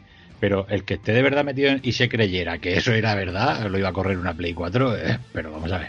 Claro. pero el Pero- que no lo piensa, pica. Pero escúchame, es que no debería ser así, es que estamos normalizando algo que no debería ser así. Es Ya, decir, es es- que a ti te tienen que mostrar el producto tal cual lo vas a comprar y tal cual lo vas a disfrutar. Sí, estoy contigo. es como si tú Pero vas a comprar un pollo, te enseñan un pollo de 5 kilos y después te dan una codorniz. ¿Tú, tú te lo acuerdas mismo, que tío. en la Play 2 los juegos te los metían con cinemáticas? Sí, es Sí. cierto. Pues sí, ahora como, como te tienen que poner in-game, pues ya te lo, te lo Y otra cosa es vender tus mejores apartados. O sea, quiero decir, tampoco hay que tirarse piedras a tu propio tejado y ser totalmente sincero y mostrar tus fallos. Pero quiero decir, dentro de la. buena. Claro, dentro de la sinceridad está bien mostrar todas tus buenas cartas, pero tampoco enseñar las que nos tienes. Como que decía Diego, es que si vas a comprar un pollo de 5 kilos y te dan uno de medio, pues hombre, A ver, yo- chicos, esto, mira, eh, el hype ha existido siempre y es parte del juego de los videojuegos. Pero es que esto no es, es que no es hype, Fran, es engañar. Es, es- es No, engañar al eh, esto, eso, esto ha existido. O Y no decir esto toda la tenemos, verdad. Mira, para esto tenemos algo con suerte que es la prensa, la prensa especializada, que son los primeros que se comen el marrón. Claro, Entonces, venga, claro, de ahí, de ahí sale el filtro que luego dices, pues es verdad que nos la han querido colar y tal. Yo me acuerdo en un E3 un, un tráiler de estos, un teaser trailer de Killzone, no sé si lo recordáis, que Oh, salió... ese que fue, uf, claro que Pero sí, cuidado, que Eso Killzone, era- mal que mal cumplía lo que mostraba, ¿eh? No No, cumplió no, no, no. nada, no, nada, tío, nada, eso fue un desastre. Ese es otro de los señalados con el dedo de engañifa que metieron ahí. Qué bueno que es Killzone, lo siento, pero es que yo soy un fan de Killzone. Y es que no puedo meterme con él. es un circo, tío, y es, es que entra, es como, como en el fútbol, eh, eh, como en el fútbol, el, el bar o, o los fueras de juego, los árbitros, tío, al final es que es lo que le da vidilla y salsa también, es verdad. Entonces, pues mira, esto está dentro del mundillo de los videojuegos y al final hay que, como dice Pablo, eh, si estás metido, sabes eh, si te la quieren colar o no y, y hay que saber un poco seleccionar. Esto, Fran, es como que tú, que eres fisioterapeuta, coge otro de la competencia y te dice que te puede sanar los músculos por teléfono y la gente se lo cree y te roba clientes. Y te digo yo, no hombre, se está bien el, el darte publicidad, pues a lo mejor tú te muestras en contra, que es lo que le ha pasado al Diori, que dice, oye, yo estoy haciendo bien mi trabajo, el otro está mintiendo y encima me repercute a mí. Claro, pero, pero es que esto es muy complicado, Julio. Es que no es blanco o negro. Es que directamente el que está creando un videojuego, pues también puede jugar con las mismas armas y decir, es que el mío es el mejor y tal. Lo que pasa es que tú eres honesto y el es que al no. final esto es que al final no nos estamos dando cuenta de que esto repercute en los usuarios. Esto repercute en la gente que compra el producto. Es decir, que no es una, una treta Claro. entre empresas en las que las únicas perjudicadas serían ellas. No, es que el perjudicado es el consumidor final, que es el que está pagando por algo que ha visto que es la leche y se está llevando una chusta a su casa. Entonces, mm, no hay justificación ninguna. Ahí Pero yo no lo puedo justificar. sí, Es decir, hasta- no me vale el hecho de, eh, bueno, es que esto dentro del mundo del videojuego, no, es que no debería de ser así, nunca. Es decir, Ah. tú tienes que ser fiel al producto que estás vendiendo y punto. Yo lo veo sencillo. Mira, hasta Naughty Dog jugó con nosotros, con los trailers de, de Last of Us 2. Para bien, ¿eh? En este caso, para bien. Pero hasta Ah, ellos jugaron con vale, nosotros. Claro, es que ellos juegan con nosotros. En este caso, bien, pero hay otros, pues que por desgracia enseñan lo que pueden. Es que al final, como una peli. Es que ¿cuántas pelis habéis ido al cine Ah, viendo pero- previo un tráiler que dice, ¡jo, es que película Pero ahí el tráiler, lo este"? que te decía yo, te está mostrando lo mejor que tiene la película. Claro, es- que a lo mejor es lo único mejor que tiene la película, como dice Julio. Es que a lo mejor no tiene nada Ah, más. pero es que esto es distinto Pero porque está. tú el juego lo enseñas un año y medio o dos antes de que salga. Entonces no lo tienes todo, todo hecho. Tú enseñas lo que quieres hacer. El tema es que luego seas capaz de llegar ahí o no. Pero yo, Pablo, yo creo que muchas veces podemos ver la diferencia, o se ve claramente, entre unos desarrolladores que, no que se hayan flipado, pero que al final han tenido que recortar porque las consolas tienen sus limitaciones, o sea, se nota cuando no lo hacen de forma deliberada y se nota cuando, eh, por ejemplo, con Cyberpunk lo han hecho de forma deliberada, o sea, quiero decir, Claro. eh, yo Sí, creo que es fácil de ver a veces. Además, fíjate, esto no va a pasar con Halo Infinite. No va a pasar jamás en la vida. Todo lo que salga después va a ser mejor. Bueno, vamos a ir pasando. Uf, Venga, vamos ahora con retrasos, Julio, que hemos visto también esta semana de una saga que a mí me gusta mucho y que se va retrasando, ¿no? Sí, yo creo que es bien un poco relacionado en el sentido de los anuncios y de cómo a lo mejor quieren prometer cosas que no pueden cumplir y es que llevamos eh, prácticamente 35 36 días de, año y se han pospuesto ya cuatro lanzamientos. El último fue en el día de ayer o hace escasos días que fue el Prince of Persia, las Arenas del Tiempo Remake, pero es que también hemos tenido Gollum y Hogwarts Legacy para el año que viene, o sea, se han retrasado más de 12 meses y también el Raiders Republic y el Far Cry 6. Entonces, bueno, parece que es tónica general, también por la situación que vivimos del coronavirus y en referencia al último título, este Prince of Persia, las arenas del tiempo remake, eh, yo creo que es algo positivo porque lo que se había enseñado parece que no había gustado, yo incluido a, a los usuarios y a, y a los posibles compradores. Madre mía, es que parecía un juego de PlayStation 2, por favor. Es que parecía un juego de, de PlayStation 2 o 3, ¿eh? es que no sé si lo habéis visto, chicos, pero, pero eh, Sí, no le pero hacía justicia. Pero no Una estaba engañando, es decir, así iba el producto. Nada, que cancelen el Que Raider sigan así. Republic ese y metan a la gente a trabajar en PlayStation Persia. ¿Qué Bueno, pero volviendo un poco a lo que- Raider Republic? Volviendo un poco a, a lo que está hablando Julio, es una pena eh, el tema del año 2021. Si 2020 fue malo, pues 2021 no se presenta mejor, ¿eh? Oye, ¿y la cantidad de juegos pendientes que me estoy quitando yo? Eh, bueno, eso sí, es decir, para quitarnos cosas de encima va a venir bien, pero pues, no sé si esto para la industria del videojuego en general va a ser muy positivo, ¿eh? La verdad es que lo comentábamos hace poco por el grupo, ¿eh? que, que este año pues tengas juegos buenos o no, pero estamos viendo que si quieres comprarte una consola es muy complicado, que no puedes dar el paso cuando quieres, que no hay lanzamientos así pues muy potentes a corto plazo, que deberíamos estar ya jugando a nueva generación a saco un juego y otro y otro, no sé. Y, y no, es que estamos rejugando todavía anterior generación, rejugando no, perdón, eh, jugando, terminando, como ha dicho Pablo, juegos de, de anterior generación pendientes con la retrocompatibilidad.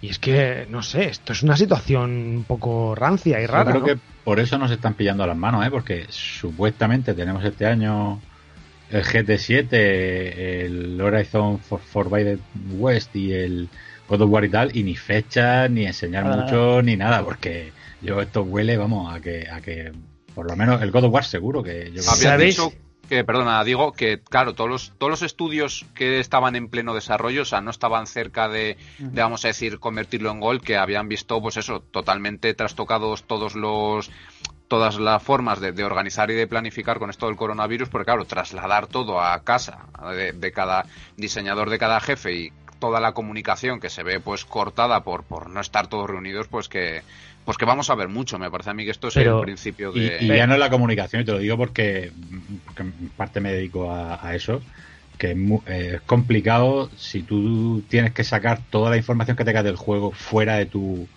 de tu oficina, de tu de tu de tus sistemas, ¿no? Al final que un- uno trabaje desde casa es una puerta a que alguien pueda Acceder a él, sí. pueda hacer, claro, son más agujeros, más, más problemas para la seguridad y, y Sí. cuánto, cuántas noticias hay de vez en cuando de juegos que se han filtrado, de, de tal, y esto te puede arruinar el desarrollo. Pero ¿sabéis qué pasa también? Que es que a lo mejor las propias compañías están un poco frenadas porque ven que el parque de consolas no es el suficiente que tenía que haber pues para lanzar un, videojuego con éxito de nueva generación. Es decir, hoy mismo se confirmaba desde la propia Sony que, que tienen problemas para la, para la fabricación de PlayStation 5 porque le faltan semiconductores.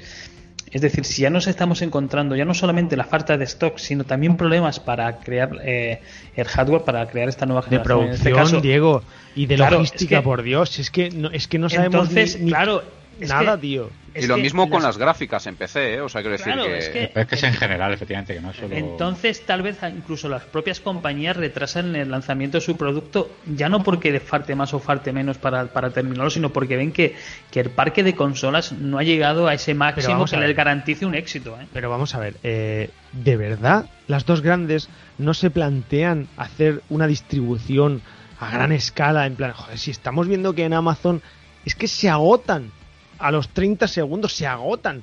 Joder, ¿no podéis producir más? Yo entiendo Ese de es que al final... Que la fábrica no haga más.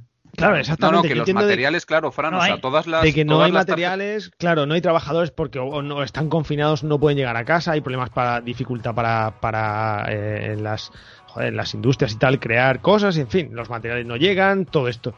Pero, pero si no es que no se entiende, porque si no, vamos, es que seguramente, joder, es que qué mejores tiempos que ahora que cada uno pasa más tiempo en casa de lo normal que comprar una videoconsola, es que se venderían a churros. Pero Y es si que han vendido lo- más lo consolas que la generación anterior, Fran. O sea, es que, quiero decir, se juntan aquí dos cosas, que está habiendo muy poco stock, porque con todo lo del coronavirus es mucho más difícil acceder a todos los suministros de materiales, pero es que por otro lado están superando en ventas a lo que hemos visto en la generación de PlayStation 4 y Xbox One. O sea, quiero decir, esa falta de stock tampoco implica que estén vendiendo demasiado poco. Lo que pasa es que está habiendo una demanda brutal también, precisamente por los tiempos en los que estamos y luego también por porque como hay escasez, pues genera pues más, más demanda. Entonces yo creo que se ha juntado un poco todo.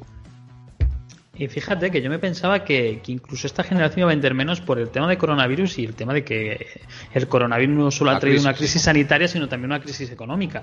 Y yo me pensaba que incluso puede ser que tuviese problemas en el arranque las Sí, ventas. pero- y, y jamás me imaginé que sería por, Pero, falta, Diego, por falta de stock. ¿eh? si, si tú no puedes salir a cenar, si tú no puedes ir al cine, si tú no puedes gastarte un dinerito por ahí en tomarte unas cervezas o lo que sea, pues al final te vas ahorrando el dinerillo y dices, ostras, pues mira, tengo un buen saco, pues me lo gasto en un videojuego o en una consola Sí, y al estoy final... de acuerdo mira, contigo, pero estamos hablando de los que tienen un trabajo y no lo han perdido. Es decir, es que estoy hablando de, de la crisis Claro. económica, no del que tiene un trabajo que lo Yo- mantiene, que no tiene esas que dificultades. Normalmente el que tiene trabajo y está durante la semana de sol a sol, casi luego durante la semana o no juega y cuando tiene tiempo libre no le dedica. Yo hablo de gente, pues gente de joven, gente que dedica al ocio casi todo eh, videojuegos y ese Sí, perfil, no, sí, está claro, sí, ese perfil faltan muchos, muchos, muchos que no han comprado videoconsola, que no han dado el paso pues porque no hay en stock, no hay en venta. Sí, eh, pero exactamente, que yo me imaginaba que el problema sería al contrario, es decir, yo veía tal vez problemas en la venta de consolas más por la crisis económica que por falta de stock de producto, que es lo que a mí más me ha sorprendido al final. Yo a mí también me sorprendía, pero bueno, yo por, por situación, vamos, no situación, por, por conocedores de mi, de mi familia que se dedican a la decoración, quiero decir, dentro de lo que es el ámbito hogar, también se pensaban que con esto de la crisis y el coronavirus, pues iban a ver eh, su producción, vamos, o, o ingresos reducidos, y resulta que ahora tienen más trabajo que nunca, porque parece Claro. que la gente está invirtiendo, no gastando, invirtiendo mucho en lo que es el, el sentirse a gusto en casa, y, y Claro, la gente del videojuego. salir. Exacto, invierte en consolas y otras personas que son a lo mejor más, más mayores de 40, 60 años, pues invierten más en estar a gusto en casa, que es algo que a lo mejor han desatendido normalmente. Aparte de todo eso, ¿creéis que los juegos se han retrasado también por las críticas eh, que han tenido Cyberpunk y de Last of Us con eso del crunch y demás? ¿O no creéis que tiene que ver? O sea, toda la presión que, que se ha cernido sobre las empresas eh, con, los re- con el sacar mal el producto o con esas situaciones precarias. Ojalá, Pues- pero yo creo que no. Es Eh, una buena creo- pregunta, ¿eh? Yo creo que no también, ¿eh? Es una buena pregunta. De todas formas, eh, no sé, y a lo mejor sí tiene algo de, de- no sé. Es que cada, cada bomba en el sector del videojuego influye, ¿eh? No creáis que no. Es que lo que hemos visto en Cyberpunk, esto es como un tortazo para todos. Sí, Eh, por eso digo que más que, que más que quizá el crunch, el, el no sacar un- una cosa así a ese Sí, nivel. sí. Pasa que eso ya era, era grotesco. Es que, Sí, claro, pero es, que ahora- no, es ahora- que no todos los juegos son Cyberpunk, ¿eh? No todos los Ya, pero, pero ahora las compañías, Diego, van a estar un poquito más atentas. Esto es como cuando hay una catástrofe y dicen, bueno, a partir de ahora vamos a hacer a tomar estas medidas. Pues ahora en esto de, de Cyberpunk lo mismo, eh, vamos a llevar cuidado, no vayamos a, a sacar el juego antes de tiempo y tengamos un montón de fallos y se nos echen encima. Que al final aprendemos a leches, pero, pero sí, es verdad, un poco... Yo creo que sí, Julio, un poco de todo, ¿eh? Me parece. Pues vamos a ver cómo lo soluciona, porque es eso, yo creo que Ubisoft que algunas veces pues había como parece que re- repetido sus fórmulas y, y demás, pues estos últimos años ha retrasado bastantes juegos, incluso The Division 2 y no sé qué otro título, y Far Cry 5 habían bajado bastante en ventas y, y quiero decir, si una empresa como Ubisoft tiene esa, esas, vamos a decir, pérdidas, eh, avisa al resto del sector, entonces Sí. yo creo que se ha sumado también a lo que decimos. ¿Sabes eh, qué se ha retrasado también? En este caso también para 2022. La peli de Uncharted. La nueva de, de Uncharted, de Tom Holland, que es el protagonista. Que según él, según él, dice que tiene las mayores escenas de acción de su carrera. Bueno, te iba a decir que tampoco es que este hombre haya tenido demasiada carrera, pero bueno, viene de hacer Spider-Man, o sea que algo de, de experiencia Carrera- tiene. Carrera lleva, ¿eh? Spiderman agüita, ¿eh? Carrera lleva. ta- también estuvo. ¿Qué más pelis? Eh, bueno, En Civil estuvo- War ha estado en Endgame, o sea, quiero decir, O sea, dentro que- de Spider-Man, a Sí, efectos sí, sí. especiales nada mal, ¿eh? Ya tiene carrera el hombre, sí, sí, sí. El chaval, vamos. Eh, entonces, pues nada, se ha retrasado para, para 2022 y dice que ha tenido muchos cortes y golpes por colgarse de, de cables y sufrir caídas. Bueno, yo creo que por eso ficharon a este Tom Holland y no al otro que no nunca me acuerdo cómo se llama, que está el hombre Na- machacado que hace de Nathan rookie. Fillion. Es ese, ese, Es- el que hizo el corto. Y, y si no, pues es que si no se lo cargan, ¿no? Porque el hombre ya está un poco más mayor. Oye, yo os tengo que decir un- mi opinión personal, pero me encanta Tom Holland cómo interpreta a Spider-Man y tengo muchísimas ganas de verlo en el papel de Nathan Drake, ¿eh? Sí, sí. Lo que no sabía yo es que Mark Wahlberg hace de Sully. Sí. Eso no lo sabía yo. Hostia, estaba ahí. Este hombre lo hace bien. No te acostarás sin saber algo más. ¿eh? Te digo una cosa, yo le tengo muchas ganas a esta peli, ¿eh? Sí, yo también. Todos le tenemos muchas ganas a esta peli. Ya verás tú. Pero tú, verás tú. te, te iba a decir, te iba- just- estaba pensando ahora mismo eso. es- eso de que esperas con muchas ganas de, "Mm, ya verás que esta peli, uf, qué bien tiene que estar. Que, y, Esto se va a parecer a un charte lo que yo te diga, macho. Un huevo, una castaña. Pero o sea, va a fíjate, ser Tom no Holland, s- Mark Wahlberg y Sully y Nathan Drake. Ya no está, sé si decirte que no sé si me gustaría verlo tal cual conozco un charte o ver una versión mm, algo diferente de, de lo que conocemos del juego. No sé, lo digo por, por el tema de, de sorpresa al final. No sé. Hombre, yo lo que espero es que sea el, el personaje tal cual es, con sus coñas y su. No, no, sí, en cuanto a personaje. chascarrillo, es que si no- En cuanto a personaje, sí, me vengo a referir en cuanto a historia. Es decir, que no Si es que tampoco tiene, como han Ah. sido tres historias, eh, bueno, cuatro historias diferentes, tampoco puedes decir que, como guías, por ejemplo, en este caso, guías, pues si cogen eh, una película de guías, pues podrían haber seguido lo, lo de la Claro. historia del videojuego, pero en, en Uncharted que son tres historias cerradas de cada una de ellas, ¿no? Entonces, hay- muchas cosas Pero que encontrar. Hay, hay una en- película en en, marcha también de, del Gears of War, ¿no? Lo sabes, ¿no, Fran? hay una ¿Otra película, vez? desde hace ¿Otra más vez? de 10 años, hay una película en mente de, de- de la gente, los productores con Gears of War, y no hay manera, Pablo. Bueno, bueno, saldrá, saldrá. El tema es a ver qué sale. Porque, por ejemplo, la de. La de la Assassin's Metal Creed Gear. es que es una puta mierda impresionante. Sí, tío. Bueno, por lo otro lado tenemos a Sonic que ha sabido salir bastante bien de, de esos inicios y Tomb Raider, bueno, bueno. Bueno, Tomb Raider, pues bueno, pues es Bueno. una película de ligería, de acción, yo qué sé. Estáis, estáis de coña, ¿no? Las dos. Sonic y Tomb Raider estáis de coña, ¿verdad? No, no, no, no. No, no, serio, de- dentro de lo que eran antes las películas relacionadas de videojuegos. Sonic claro. es un pastel. Bueno, Sonic está muy es guapa, tío. pastel, Sonic pero, tío, hombre, es, te- es te diré- divertida, entretenida, carismática. Para tus hijos está Aporta bien, porque valores. Se, se divierten, pero para ti, para tomárselo en plan, es que ni de broma, yo no- a mí no me hace gracia nada. Yo te diré que la quité a mitad, es que no, no me gustó nada. ¿Y Tomb Raider? Pues es que es más de lo mismo, es que Tomb Raider ya no tiene ni esencia, es que no, no sé. No sé, a mí me gustó Tomb Raider y, la, y la origi- las primeras estaban Angelina Jolie que no necesitaba nada más. Así que, Bueno, ya, eso ya es otra historia, eso ya es otra. Eso ahí no, no es discutible, Pablo, o sea que... Me de crear. por tierra ahora a Alicia Vikander, eh, por favor, Pablo. No, no, que a mí no, me pero es que gustó, acaban de crear, la- un- acaban de crear otras mismo un estaba debate externo al programa ahora mismo tremendo. Sabéis, ahora las redes sociales cuando escuchen el programa van a hervir. En fin, pues ya estaremos atentos a esta peli de Uncharted, que por cierto, yo de todo esto de, de cine y series y tal, a la que le tengo ganas es a la, es a la de, de las sofás. Es así. Esa sí le tengo unas ganas brutales. Tremenda, tremenda. Pues es la que más miedo me da a mí. ¿eh? Sí, pero da igual, mira, yo eso me lo fumo, da igual, me lo fumo ahí de una calada, tío. Me- Pues yo creo que no. Mi- Y sobre todo porque, mira, la, la gente de HBO y, y Chernobyl, tío, está Claro. tan bien hecha que tengo esperanza en que esté súper bien la serie. Sí, Sí, y- n- no dudo de que esté bien hecha. Si el problema está en cómo traten eh, el universo de The Last of Us. Había Es- también por es ahí que de universo. The Last of Us es un universo que yo lo veo muy frágil. Es decir, sacado de ese contexto, sacado de, de lo que es la historia que estamos acostumbrados a ver, mm, a mí me daría muchísimo miedo que perdiera esa esencia el juego. ¿eh? Teniendo en cuenta que está esencia Neil. Druckmann involucrado, a ver, yo es- esperanzas por lo menos haylas. Sí, sí, esperanza sí. Decía que está, está también Resident Evil por ahí, un- como proyecto de Netflix, que también eh, eh, hay ganas. No sé si le tenéis ganas a eso, pero puede salir algo guay.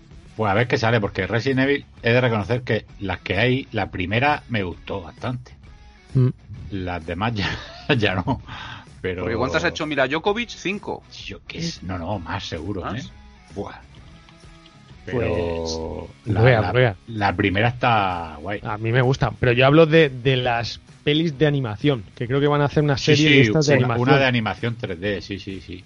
Y oye, pues yo tengo ganas de verla, tío, que está chula. Yo me he comido estas de animación que hay en Yo también. 3D y tal, súper bizarras, tío, y las disfruto, ¿eh? O sea que nada. Casi Yo creo que, que llega un momento también, Mm. os digo que también hay un momento en que hay que saber cuándo parar de explotar un- una franquicia. ¿eh? Yo creo que Resident Evil mm, hay que dejarle un poquito respirar antes de que salga el nuevo juego. ¿eh? Muchas veces explotar un nombre, lo hemos dicho muchas veces, explotar un nombre una franquicia, eh, ahí tenemos el ejemplo Guitar Hero, mm, nunca, nunca sale muy bien, ¿eh? porque recordar que, que quemar un nombre, es decir, una mala publicidad de un producto malo que saques con el nombre de una franquicia que tiene mucho éxito, al final lastra eh, Pero futuros estas- proyectos. Estas sagas, como Resident Evil, eh, lo bueno que tiene es que la temática puede ser mucho más amplia. No sé, es que al final Assassin's Creed, por ejemplo, siempre te, te- te encajas dentro de las mismas mecánicas.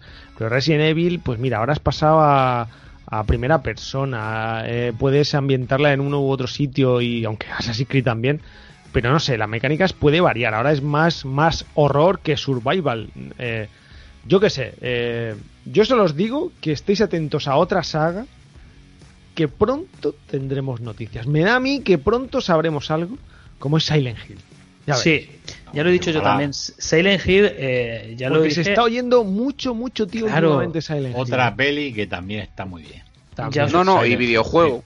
Y el juego. Es que Silent Hill es que todo, es decir, todo lo que mueve el universo de Silent Hill es que está muy bien. Como dice Pablo, hasta la película está bien. Escucha, de las mejores películas, mm, en, o sea, de las películas que mejor tratan al videojuego en el que se ambientan, ¿sabes? A mí me. Sí, sí, sí. Totalmente de acuerdo contigo. Y además, un juego que hace muchísimo tiempo que, que no tenemos nada de Silent Hill. Y es que incluso un remake, un remaster, un reboot, cualquier cosa que venga de Silent Hill, yo estoy seguro que sería bien acogido.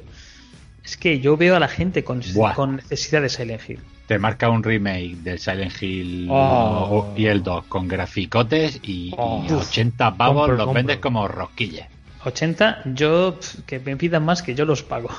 Pablo, Eh. que empezasen como han hecho con Resident Evil, tío. Que empezasen en remake del 1, venga, luego remake del 2. Fíjate, brutal, fijaos, brutal. fijaos lo que os digo. Stadia llega a tener los, los remakes de Silent Hill en exclusiva y partan Stadias. Sí, sí. Qué bueno que es Silent Hill. Bueno, chicos, pues yo creo que lo vamos a dejar aquí. Y, Oye, no me quiero ir, nada, no me si no tenéis ir. nada más que decir, No me quiero ir sin, sin mencionar una noticia que yo sé que a Fran le, le va a hacer muchísima ilusión.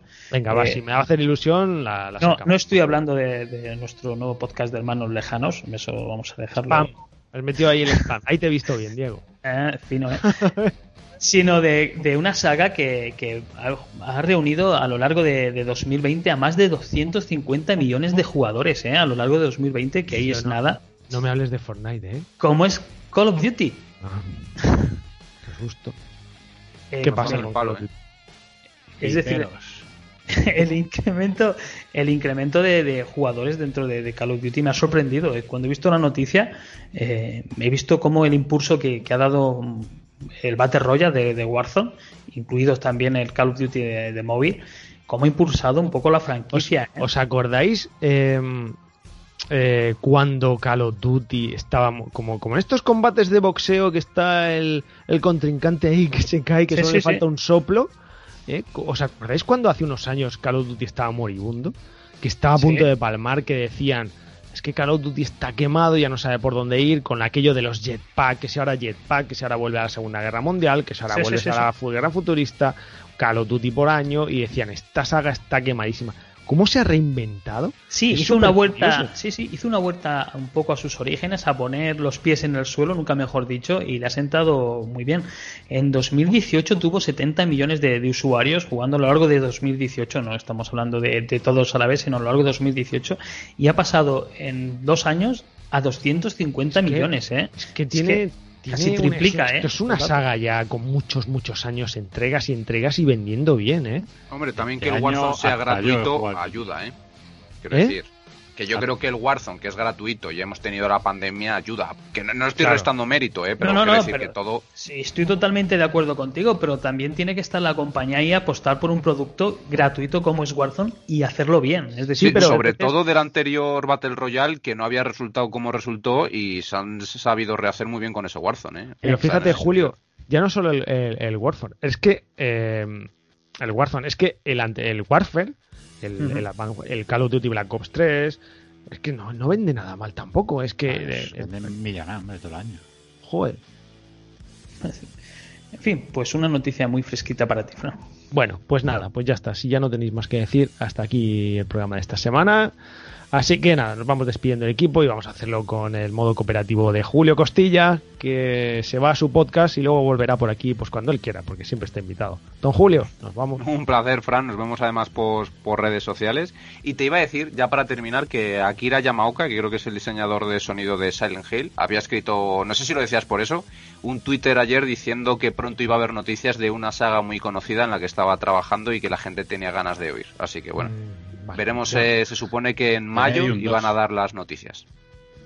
Yo veo ahí ya una llamada de la saga y ya está, pero no quería desvelar mis fuentes. Que tenemos un colega ahí que me mandó un WhatsApp y me dijo, oye Fran, eh, si quieres adelanta tú algo en GameStar. Entonces, pues digo, venga, voy a decir algo, pero sí. Eh, tenemos la exclusiva. Pero bueno, cuéntanos a qué vas a jugar de estos días.